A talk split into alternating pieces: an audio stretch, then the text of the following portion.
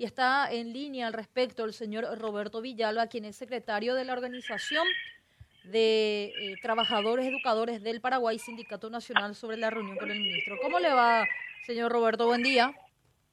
Buen día y buen día a la audiencia también. Muchas gracias.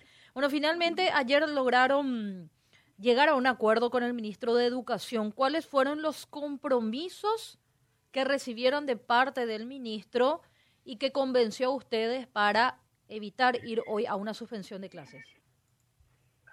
Bueno, en términos generales podríamos decirle que se despejó este mal tiempo que tenía caracterizado con un hambre de salarial, ¿verdad? Con algunos analgésicos o parches temporales de parte del MED, ¿verdad? Dándole así un vistazo en general, ¿verdad? Pero quedan los grandes problemas en educación, que no, el ministerio no, no envió ningún presupuesto, se va con todos estos déficits en Hacienda y seguramente para todo el año en el Parlamento, ¿verdad? Los grandes problemas referentes al tema de infraestructura, capacitación, equipamiento, todo eso. Solamente una parte, una parte que podríamos caracterizar un parche que de una deuda que va arrastrando el mes referente al tema de pago de los escalafones y el tema del pago de inflación eh, para eh, que el salario básico profesional pueda eh, contemplarse así como se estableció, ¿verdad? En, en ley en tiempos anteriores, ¿verdad?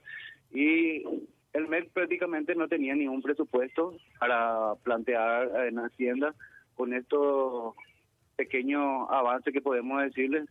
Lo que se pudo lograr en general fue que, aunque sea el MEC, pueda pasar los presupuestos de deuda correspondientes al 2020, 2021, 2022, el tema de los escalafones, y trabajar conjuntamente con el Ministerio de Hacienda para así poder eh, enviar a través de una adenda equiparar el salario referente al tema de las inflaciones que se, se, dio en estos años, ¿verdad?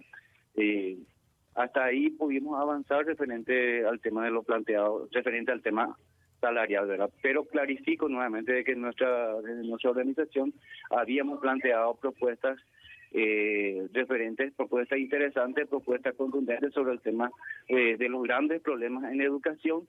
Eh, voy a repetirlo referente a estos temas principales que son capacitación, escolar, universalización de la alimentación escolar, equipamientos tecnológicos y otras cuestiones prioritarias que entendemos también que son parte de la educación que se puede dar una buena educación, que no fueron entendidos, que no fueron enviados del MEC y quedan todavía como digámosle, una deuda atrasada y sigue con eso. Con esto no se mejora nada, pero es un parche para remendar todos estos déficits que tenía el MES. Vamos a ver cómo avanza en el término presupuestario y en la discusión en el tema en otras entidades como Bicameral y el Parlamento. y este parche, como vos denominás, ¿qué, ¿qué monto de dinero representa? ¿Qué suma de dinero representa? Esta deuda que tiene el MED acumulado para 20.000 docentes estimaría como 27 mil millones de dólares 27 eh, millones, ¿verdad? 27 mm. millones de dólares.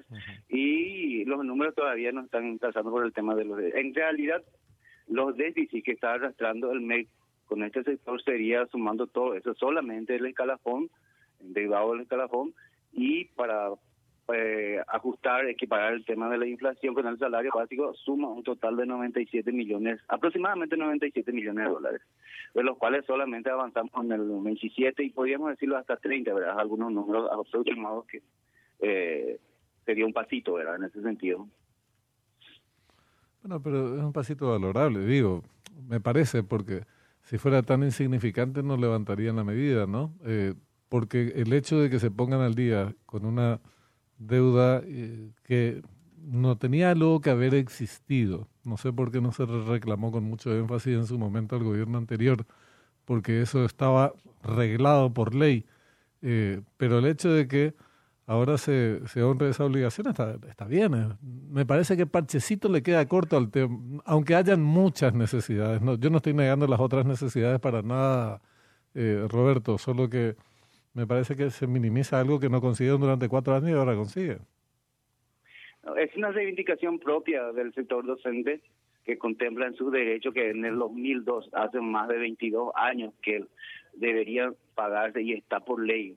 Son responsabilidades mismas del Estado, no se le debería estar obligando o preguntando o exigiendo estas responsabilidades, ¿verdad? Entonces, de esa manera que se vayan tirando, porque el gobierno anterior, porque este gobierno es nuevo, creo que este está haciendo las cosas y todo ese cuento, ¿verdad? Que no quiere hacer tragar en varios tiempos, eh, creo que se debería avanzar sobre este tema y asumir las responsabilidades de cada sector, ¿verdad? ¿No? En ese sentido, eh, bueno, es un paso, ¿verdad? Vamos a ver cómo se va desarrollando en la tienda y después en otras entidades, ¿verdad?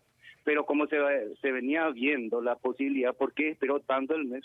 Si es que iba a dar este paso, porque ya no lo venía eh, ajustando ya en el presupuesto que ya envió en Hacienda. Sí, entre medio hubo un cambio de gobierno, no, no es un dato menor, ¿verdad? Eh, en todo caso, después podemos hacer los balances sobre el gobierno anterior, no, no es el momento, pero eh, a partir de ahora, ¿qué van, a, ¿qué van a hacer? ¿Cómo se plantean los otros temas pendientes? Bueno, hay temas eh, temas que se vienen eh, debatiendo ya sobre el tema de, de la modificación de la superintendencia, del tema, tema de la caja fiscal, entre otros temas que nosotros venimos discutiendo también en nuestra organización. Este jueves hay una audiencia pública y que vamos a participar y llevar planteos donde también el Estado tiene un déficit histórico como patronal. Nosotros planteamos desde la UTS que se debe pagar esos 9% que le debe a, a, este sector y algunas cuestiones que ya en otros gobiernos y con Santi también en Hacienda ya venían ya especulando este tema de la caja fiscal, el tema de eliminar algunos artículos donde los, los sobrantes, digamos, de algunos presupuestos se iban en la caja fiscal, lo eliminaron porque después introdujeron una, una nueva legislación donde todos los sobrantes se iban a una caja corriente, o sea, directo al Ejecutivo, donde no se rinde cuenta, no se, no se le explica nada, no sabemos el monto y bueno, cosas así que iban, eh, digámosles, como que debilitando en forma intencional, ¿verdad? Bueno, todos esos temas grandes y otro también que estamos viniendo discutiendo con la sociedad es de discutir con la sociedad en general el tema de un modelo educativo que pueda responder a los intereses mayoritarios de nuestro país. Roberto, de, momento, o por lo menos descartan ya totalmente ir o, o, una advertencia de algún nuevo paro o suspensión hasta fin de año, atendiendo a que para el presupuesto del 2024 ya ustedes dieron sus exigencias y accedió este nuevo el nuevo equipo del Ministerio de Educación, descartan totalmente hasta fin de año ya entonces ir a algún paro. No es así, no, no, no, no, no es así. Solamente la movilización del lunes y martes temporalmente, porque después veníamos de, de, ver cómo va a ir cómo se va desarrollando en Hacienda y en otros en, en, la bicameral solamente dicen el acuerdo la movilización del lunes y martes de, de, de agosto, de, del 28 y 19. En caso de haber un revés en el estudio del presupuesto en el Congreso, ¿ustedes podrían tomar alguna medida extrema nuevamente como suspensión de clases?